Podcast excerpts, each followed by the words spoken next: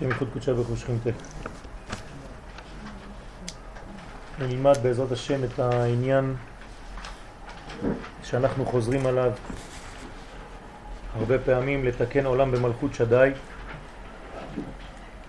ובעזרת השם ננסה להבין מה העניין של המלכות כיוון שראש השנה זה בעצם היום של, ה... של העניין הזה היום שבו הקדוש ברוך הוא קובע את התוכן של הקשר בינו לבין העולם הזה למשך שנה נוספת. אז זה העניין של ראש השנה. מלכות היא הספירה התחתונה שבעולם האצילות,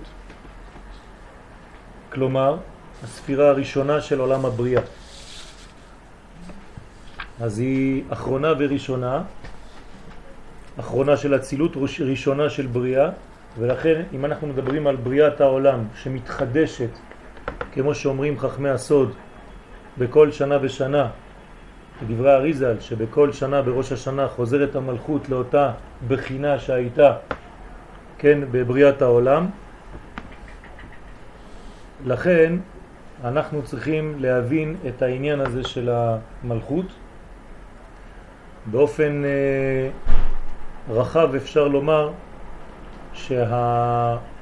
שהצורה שבה יהיה קשר בין אה, קודשא בריחו לבין העולם דרך עם ישראל, שהוא הציר שמעביר את מלכותו התברך, זה ייקבע בראש השנה.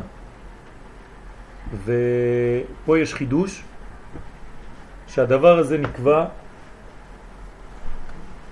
לפי מעשיהם של ישראל.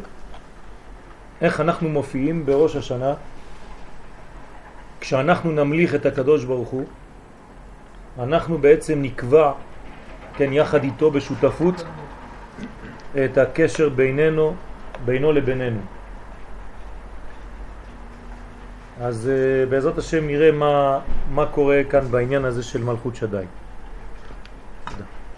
בתוכן התפילות של כל השנה ובאופן מיוחד בתפילות ראש השנה אנו מבקשים על שלמות מלכות השם.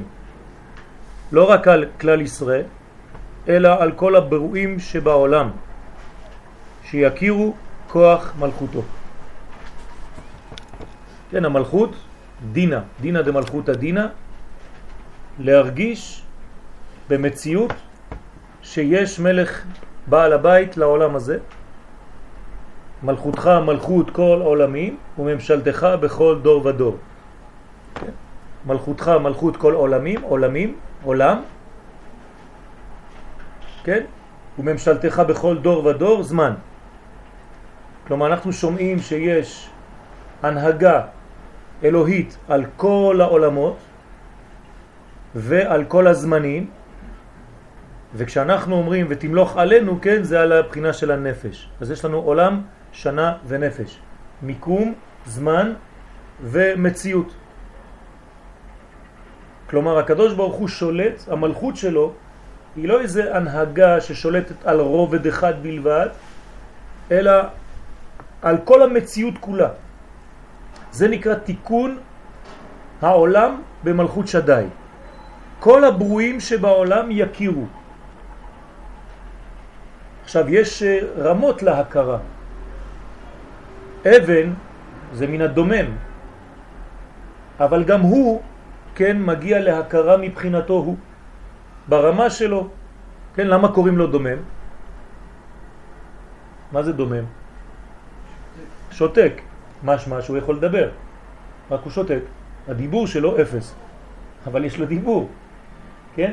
לא כתוב מת, כתוב דומם. זאת אומרת שיש אבנים שמדברות, כן? אבן מקיר תזעק.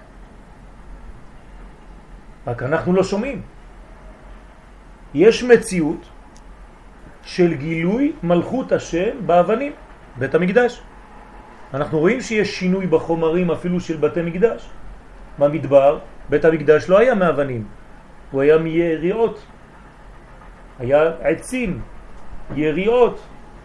אחרי זה הגענו למדרגה של כן, אז היה עץ צומח, היה בעל חי, הגענו לארץ ישראל, כן, דומם, ירדנו לדומם. למה? כי ארץ ישראל מגלה את המלכות במדרגה הכי נמוכה שיכולה להיות, בדומם. וזאת המציאות הכי עליונה של בית המקדש. כשהדומם גם מכיר במציאות השם.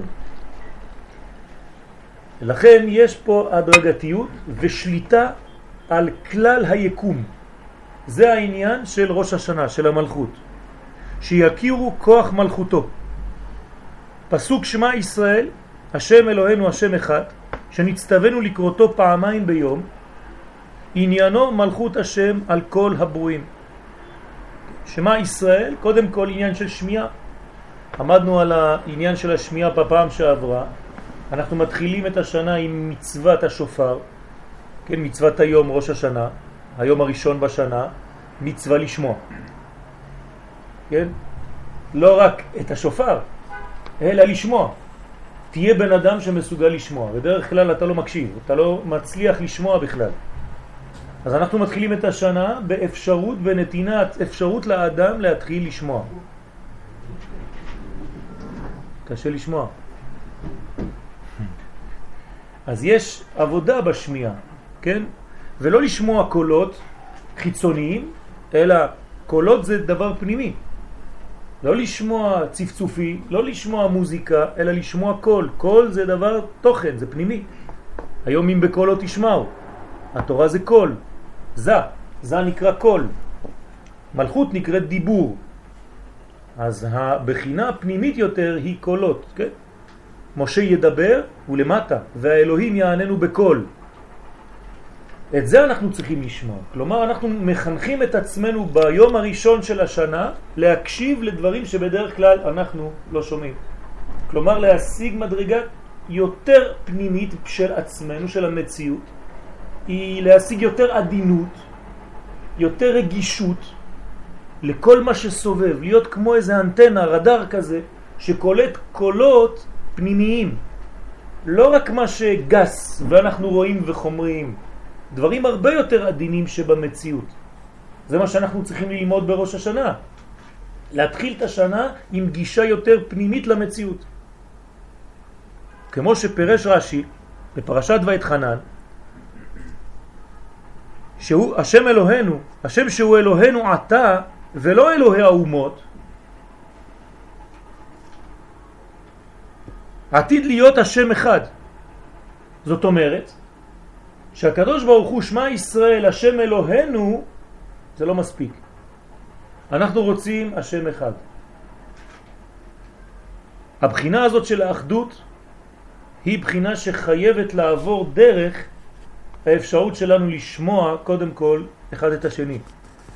חשוב מאוד לגשת לימים הנוראים עם חיבור בינינו, כן, כפשוטו, כן, שמה ישראל. כשאני מסוגל לשמוע את אחי ישראל, אז אפשר להמשיך, השם אלוהינו, השם אחד. אם אני לא מסוגל לשמוע את החבר שלי, אז השם לא אחד. למה? למה הוא לא אחד? בוודאי שהוא אחד, גם בלעדיך הוא אחד.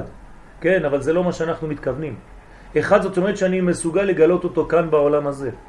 ואם בעולם הזה אני מראה שיש פילוג, חז ושלום או שנאה, זה מראה שאחדותו לא הגיעה לעולם הזה. ולכן זה השם אחד שנאמר, כי אז זה הפוך אל כל העמים שפה ברורה. דיברנו כבר על העניין הזה של השפה הברורה, איך כולם ידברו אותה שפה, אלא שאנחנו נלמד לדבר שפה משותפת. שפה ברורה זה שפה משותפת ששווה לכל המציאות. לא רק בין, ביני לבין חבר שלי שאני יודע לדבר באותה שפה, אלא תיקון מה שקרה במגדל בבל, שהקדוש ברוך הוא בלבל, כן, את כל השפות, לא בלבול של שפות שונות וזרות אחת מהשנייה, אלא גישה שונה לחיים, שאני לא שומע ולא מבין ולא תופס מה הוא, כי אני כל כך עסוק במציאות שלי, שאני לא מסוגל לשמוע את השני. אז אתם רואים איך כבר יצאתי ממלכות השם למציאות אחרת לכאורה. אני עכשיו בא לדבר על מלכות השם בעולם, ואני פתאום מכניס דברים אחרים. אלא שזאת מלכות השם. מלכות השם זה לא סתם מילים. אתה תהיה המלך, אנחנו לא רוצים אף אחד פה, רק אתה. איך? הרי אנחנו בעולם של בני אדם. מלכותו של הקדוש ברוך הוא, כשהיא תתגלה בעולם הזה, היא עוברת דרך בני האדם. היא לא מנטרלת את העולם הזה כדי להתגלות. זה כבר היה לנו פעם בהיסטוריה. זה יציאת מצרים. אנחנו לא רוצים עוד פעם דבר כזה. שם לא היה שיתוף עם הטבע. הפוך, הטבע נדחק. דחו את הטבע, אמרו לו אתה מפריע לנו. בגאולה שלנו בעזרת השם, הגאולה תשתמש במציאות הטבעית, במציאות האנושית. כלומר היא תעבור בהכרח בין יחס של אדם לחברו. בוודאי. זה לא תמלוך עלינו, כן, אני לא יודע איך. תמלוך עלינו על ידי מציאות שבינינו פה אנחנו נראה שכינה. אז זה יעבור דרך בני האדם. השפה הברורה זה שפה שהיא משותפת. לא רק בין בני האדם, אלא גם ביני לבין בעלי חיים. ביני לבין צומח. ביני לבין הדומם. כן, האריזל, שלמה המלך, עליהם השלום, ידעו לדבר עם כל המציאות. היו מבינים את השפה של כל דבר. לכל דבר יש שפה. אתמול נתנו שיעור, כן, והזכרנו את העניין הזה שכל עשב ועשב, כן, יש לו ניגון מיוחד, שאומר רבי נחמן מברסלב, עליו השלום. אז בעצם הניגון הזה של כל דבר, ואיפה שהרועה רועה את הצאן, אז העשבים של אותו מקום, אין להם אותו דיבור כמו העשבים במקום אחר, כמה מטרים יותר רחוק. וצריך לדעת שלכל עשב יש ניגון, אז הוא קורא לזה שירה, ניגון. ואני צריך ללמוד את הניגונים של כל דבר ודבר, את הדופק של כל מציאות, את הקצב של החיים של כל ישות. כשאני מגיע לחוכמה גדולה, כן, אז אני יכול גם כן להיות מחובר לכל הדברים האלה. כן, זה גם מיוחס לתשובה. אתם זוכרים את העניין של אה, ארבע מדרגות של שיר. שיר פשוט, י', שיר כפול, י' כ', שיר משולש, י' כ' ו', שיר מרובע, י' כ' ו' כ'. כן, כל אחד מאלה נקרא שיר. שיר פשוט, כפול, משולש, מרובע.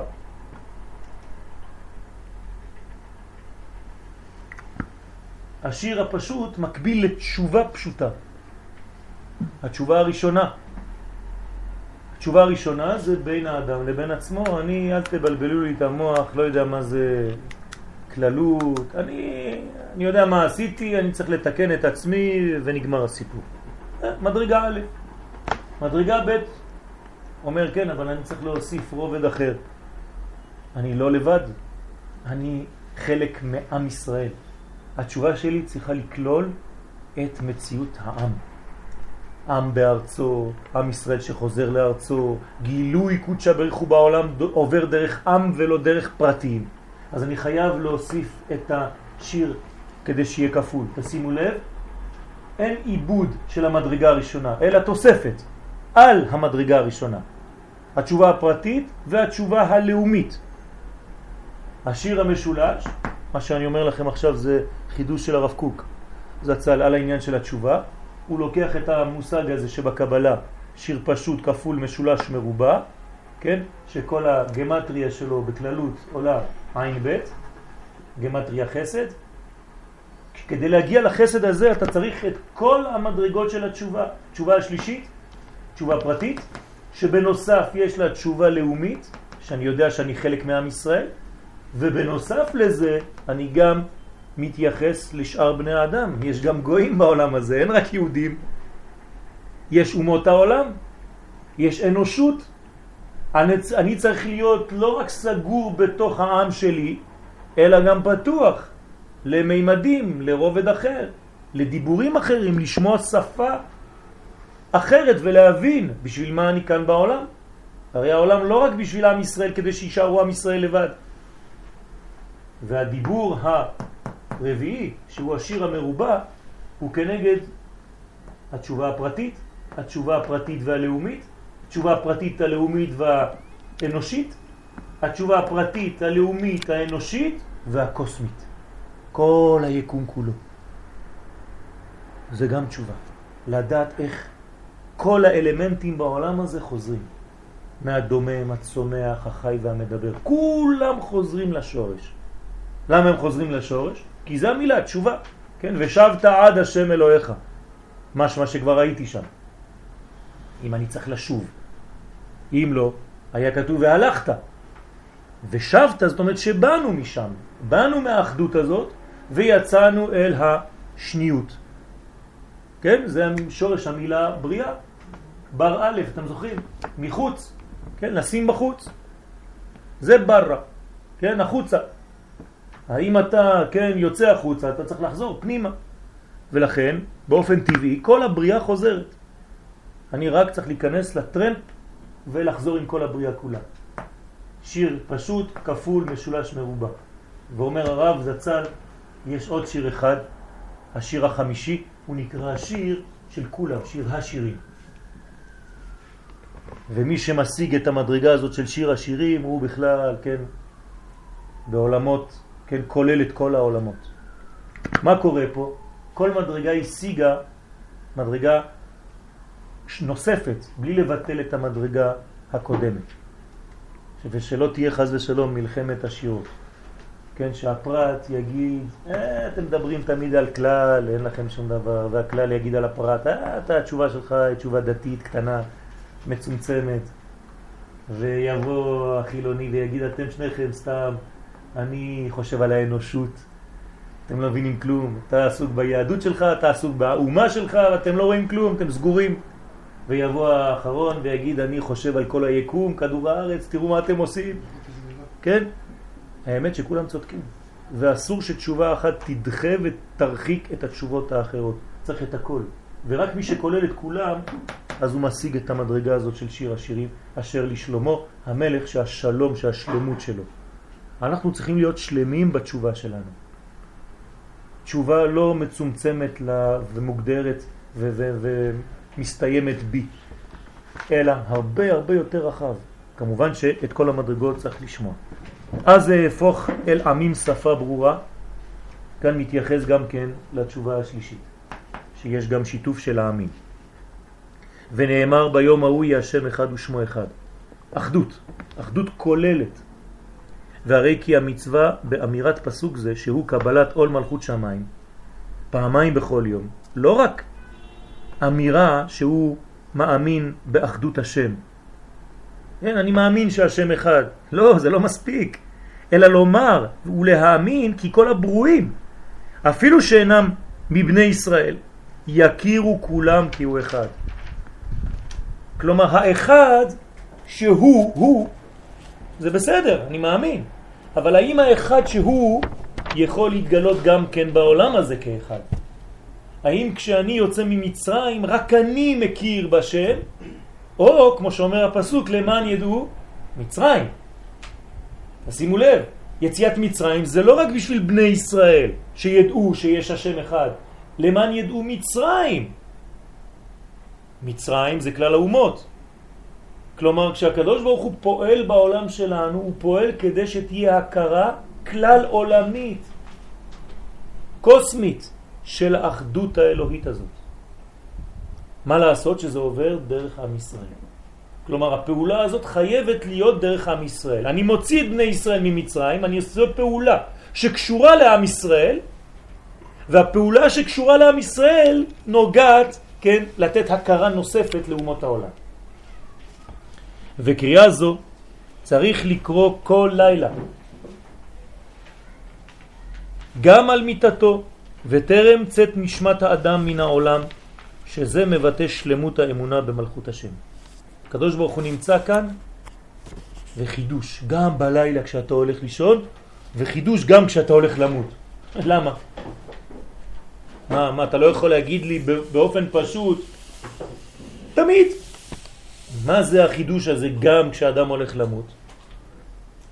כאן הרב רומז למדרגה נוספת, לעניות דעתי. גם כשאתה רואה דברים שלא נראים לך טוב, כן, לא עלינו ולא עליכם, כמו סיום של חיים, גם שם המלכות השם שולטת. כן? גם שם יש ברכה. גם שם יש הכרה במציאות השם שהוא פועל והוא שולט ושום דבר לא יוצא מתחת השליטה הזאת. כי כל פעם, ואני חוזר על העניין הזה הרבה פעמים, כל פעם שיש לנו מצבים לא כל כך פשוטים בחיים שלנו, אנחנו קצת נכנס איזה מין ספק, אולי הקדוש ברוך הוא לא נמצא בתהליך. וכל רגע כזה מחליש אותנו, כן? זה הביטוי של המלאק, כן? שבני ישראל שאלו, היש השם בקרבנו עם עין. וכל רגע קטן כזה שאנחנו קצת אה, מתייאשים, אומרים, אה, למה קרה לי דבר כזה? למה קרה לי? כאילו זה לא, כן, הקדוש ברוך הוא לא בסיפור. אז זה, זאת בעיה. אז אנחנו צריכים לבטא ולהבין את השלמות של המלכות הזאת. זה היום של ראש השנה. צריך לדעת לאן ניגשים בראש השנה. אנחנו הולכים ליום הזה, כן, משפט לאלוהי יעקב. כמו כן, בתפילת עלינו לשבח שלוש פעמים ביום, מתפללים, ועל כן נקווה לך השם אלוהינו, לראות מהרה בתפארת עוזך, כן, פה אנחנו רואים שיש את המידה הזאת של תפארת, לתקן עולם במלכות שדאי, אחרי תפארת באה מלכות, כן? מה זה במלכות שדאי? כן, וכולי יכירו וידעו כל ישבי תבל, כן, תפילה מיוחדת חזקה מאוד, שאומרים המקובלים שבזמן מלחמה צריך לומר עלינו לשבח ישר והפוך, כן? כשיש מלחמה צריך לקרוא עלינו לשבח ישר ואחרי זה מהסוף עד עלינו. ומה כל כך חשוב בעלינו לשבח? קוראים לזה המקובלים חומת מגן.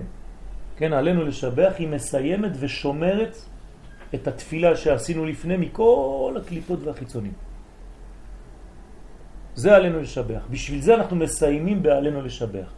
יחד עם שני עדים, אתם מכירים את העין והדלת, כן? על פי שניים עדים יקום דבר. יש לי שני עדים שהתפילה שלי, כן, התקבלה למעלה, והיא סגורה, היא שמורה מכל מיני קליפות ומזיקים שלא יכולים להיכנס. ומה אנחנו אומרים בתפילה הכל כך חשובה הזאת? שהיא בעצם הסיום, שזה רמז לסיום הזמן, לסיום התקופה של העולם, שמה אנחנו מייחלים? מאחלים שהעולם יגלה את המלכות. ויש לנו תפילות שאנחנו אומרים את זה באמצע. מתי? מתי אומרים עלינו לשבח באמצע העמידה? כיפור. כיפור. מוסף של ראש השנה. כן? אומרים עלינו לשבח. זאת אומרת שאנחנו רואים כאן שהמלכות שהיא בעצם סוף הסיפור כל הזמן בראש השנה ויום הכיפורים, מה זה? זה התוכן, זה המרכז. בשביל זה אני כאן, כדי לגלות את המלכות הזאת. לתקן עולם במלכות שדי.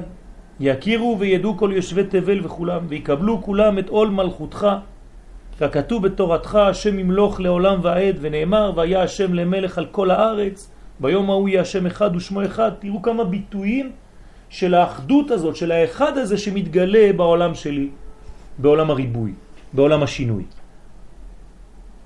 וכן בסוף שירת הים שאומרים בתפילת שחרית כי להשם המלוכה ומושל בגויים ועלו מושיעים בהר ציון לשפוט את הר עשיו והייתה לשם המלוכה, עוד פעם, המלוכה, המלכות, ואתה תמלוך, ו... כן? וכל הגויים כאן, מושיעים, כן? בהר ציון נשפוט את הר עשיו, כן? משפט.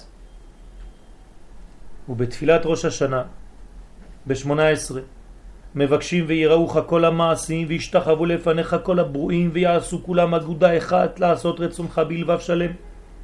כל היום הזה זה ביטוי אחד של גילוי מלכותו התברך. שום עניין של תשובה, שום עניין של חרטה של משהו, רק עניין של גילוי מלכותו. אנחנו מתחילים את השנה ביום הראשון של השנה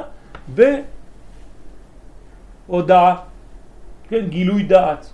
אני מגלה דעתי שאני רוצה וחפץ שהקדוש ברוך הוא יהיה מלך על העולם. זה חשוב דרך אגב גם להגיד את זה חוץ מראש השנה. כן, מדי פעם, כן, באמצע לימוד אפילו, להפסיק את הלימוד ולהגיד אני מגלה דעתי, כן, אפילו לחבר, לחברים, אני מגלה דעתי שאני חפץ, כן, לראות במלכותו יתברך בעולם הזה, אני יודע שהכל ממנו יתברך וכו' וכו'. אה, להכניס לעצמנו בחזרה מה, מה אנחנו עושים. וכן דברי הנביאים על עולם התיקון לעתיד לבוא. מה זה עולם התיקון? שכולם יכירו במלכות השם וכולם יעלו אל הר השם בית אלוהי יעקב, בית המקדש, כי ביתי בית תפילה יקרא לכל העמים. מה הם באים לעשות שם? יודעים שהוא המלך.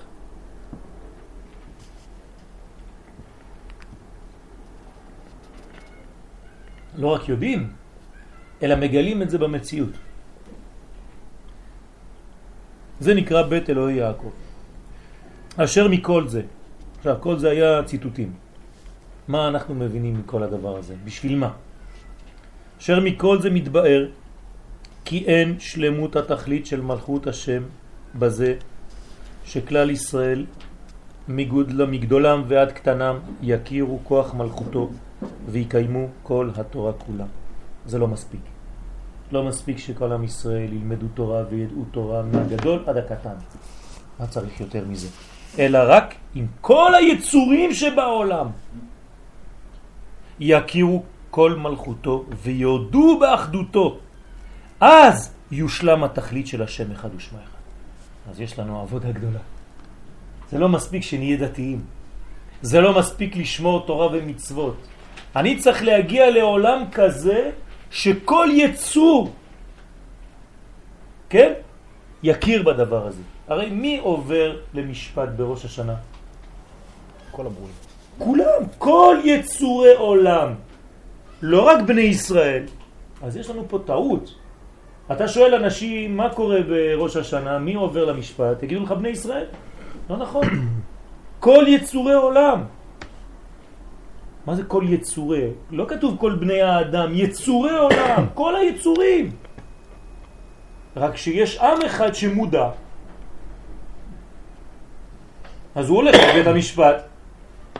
יש אנשים קיבלו הודעה בדואר, אבל הם לא מתייצבים, לא הולכים לבית המשפט, לא אכפת להם. כן, מה עושה השופט? אומר חותם, הוא לא בא. יש בעיה.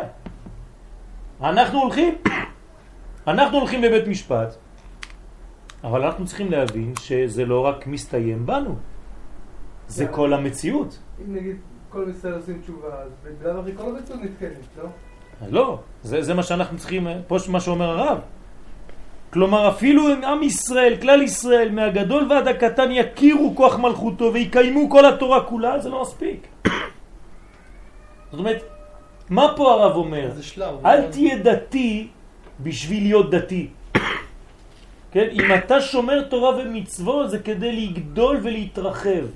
האמת שהשנה ככה הבנתי בסייעתא דשמיא את העניין של התשובה. מה זה התשובה שלנו? התשובה שלנו לדעתי, כן לעניות דעתי, זה לעבור מקטנות לגדלות. אנחנו קצת קטנים בגישה שלנו ליהדות. אנחנו קצת מצומצמים, צריכים לגדול למדרגה הרבה יותר רחבה, למדרגה הרבה יותר גדולה, לחבק את כל המציאות. זה לא יכול להתחיל ב- בדברים הקטנים שאני עושה, עם כל החשיבות שיש, ואני לא מזלזל בזה. אבל זה לא יכול להסתיים בזה. הרי הקדוש ברוך הוא מחיה כל יצור. מיליארדים של בעלי חיים.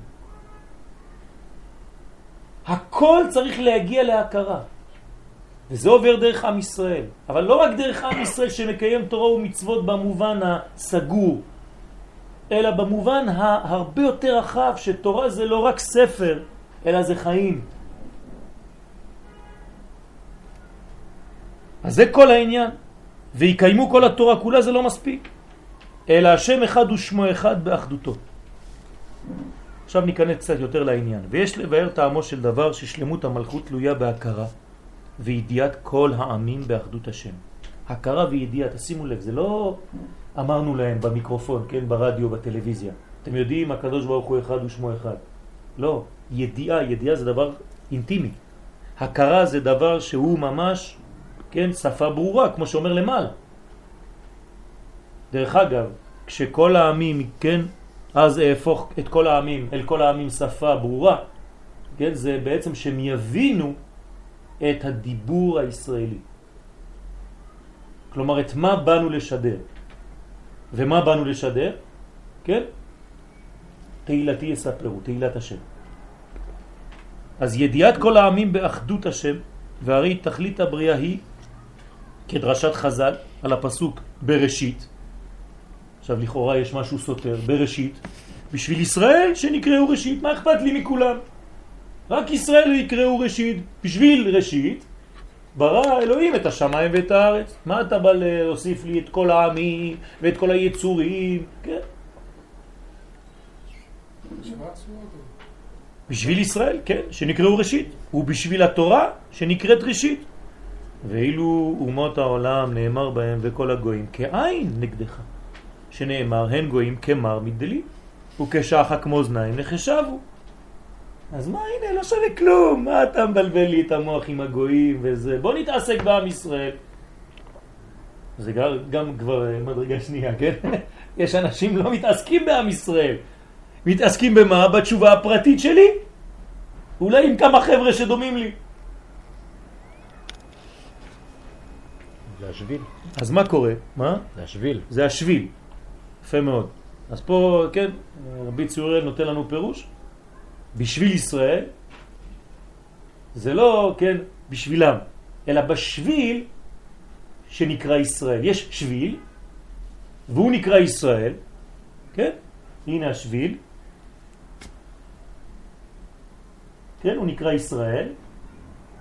הקדוש ברוך הוא מביא את האור בשביל הזה, ואז זה מתגלה לעולם. בשביל ישראל.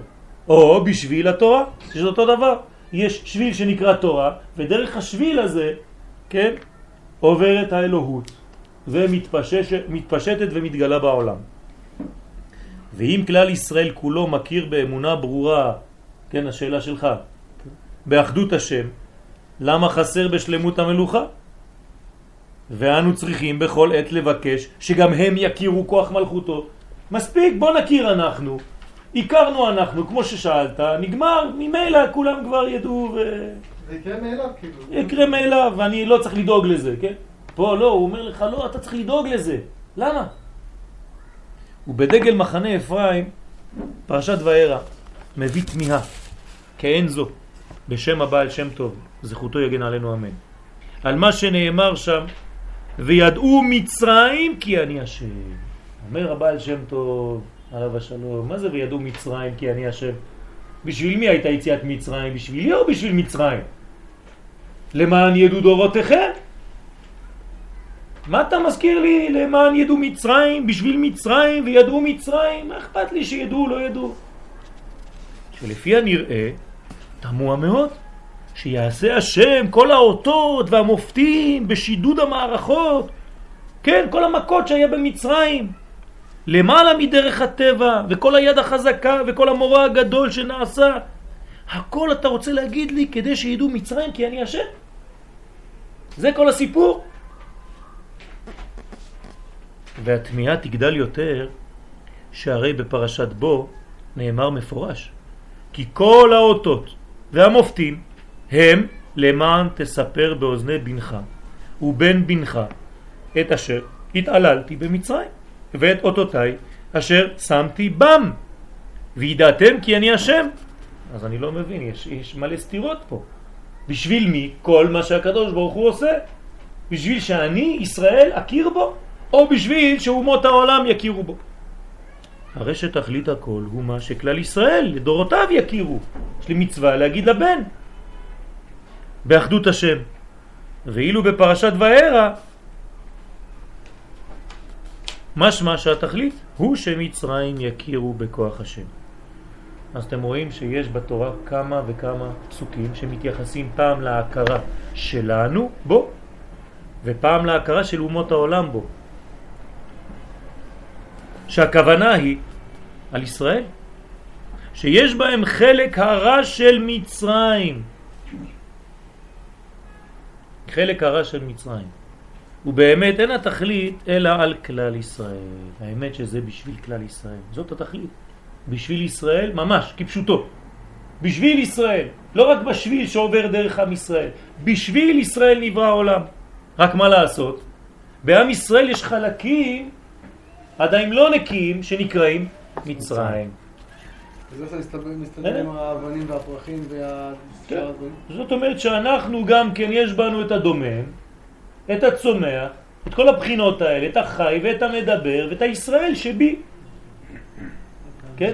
לפי הפירוש הזה אפשר עוד להמשיך לפי החסידות. כתוב שבראש השנה, כן, צדיקים נכת, נכתבים, נחתמים לאלתר לחיים, רשעים, גם כן, נכתבים, נחתמים למיטה, לאלתר. אז מה? מה זה אומר? נפרד מהחלקים... יפה מאוד. אז כתוב בספרי חסידות, החלקים שאצלי נקראים רשעים, בראש השנה מה קורה להם? הקדוש ברוך הוא מסלק אותם, נחתמים לאלתר למיטה. כלומר החסידות באה ואומרת לך, אל תדאג, אתה רק הולך למכונת כביסה גדולה מאוד. לכן אנחנו לובשים לבנים. ראית פעם הולך לבית משפט עם בגדים לבנים כאילו נכנס כמו איזה מלך? מגולח, נקי. כן, מי שהולך לבית משפט, השם ישמור, כן, הוא הולך כמו איזה זבל שיגידו לו מסכן, כן? כבר מרגיש מסכן. אלא מה? בטוחים, כך כתוב בגמרא. בטוחים באלוהי ישראל שאנחנו יוצאים ולא לפקוד ולא... בשמחה גדולה, למרות שיש יראה ופחד. אבל צריך להבין ממה אתה בוכה, למה אתה בוכה. אם אבא שלך זה השופט, אתה מסוגל. אה? כן. פעם סיפרתי סיפור ב... בראש, השת... בראש השנה על העניין הזה. כן, בבית כנסת שלנו. אתה זוכר את הסיפור? היו ילדים על חוף הים, ותמיד ילד אחד לא הולך לשחק איתם. אז ככה רצים על החוף, וזה משחקי כדורגל. אז כולם באים לראות אותו, נו, למה אתה לא... כן, למה אתה לא בא?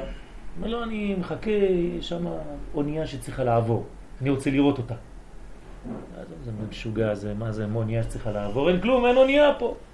טוב, ממשיכים לשחק, אחר כך המורה בא. אומר לו, נו, למה אתה בא לשחק? אומר, עוד מעט האונייה תעבור.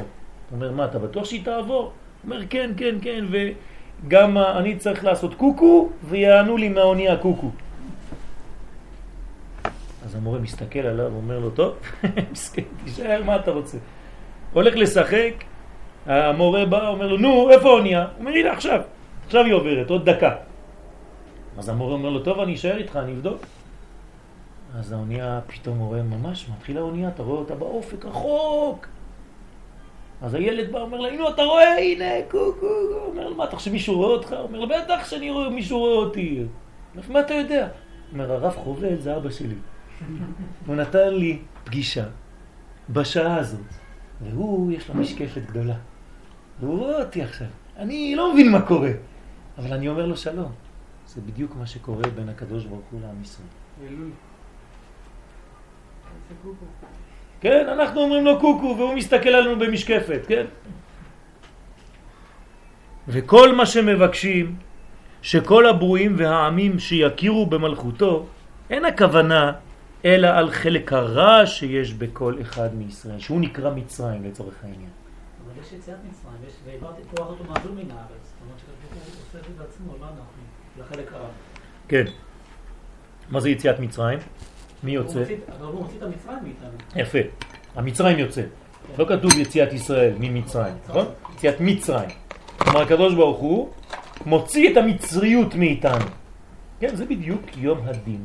דין זה חתך. הקדוש ברוך הוא מנקה אותנו ביום הדין מכל המצריות. עכשיו, איך המצריות שבאנו, כן, תקבל את העניין הזה להתנתק ולצאת? על ידי שהיא תכיר גם היא שיש בעל הבית אחד. זה, זה כל העניין פה, זה הסוד. כשהמצריות שבי, החלקים הרעים שבי, אני עכשיו הולך ויותר נכנס לעניין, החטאים שעשיתי, גם הם הופכים להיות אצלי מה? בהכרה שלמה של הבורא.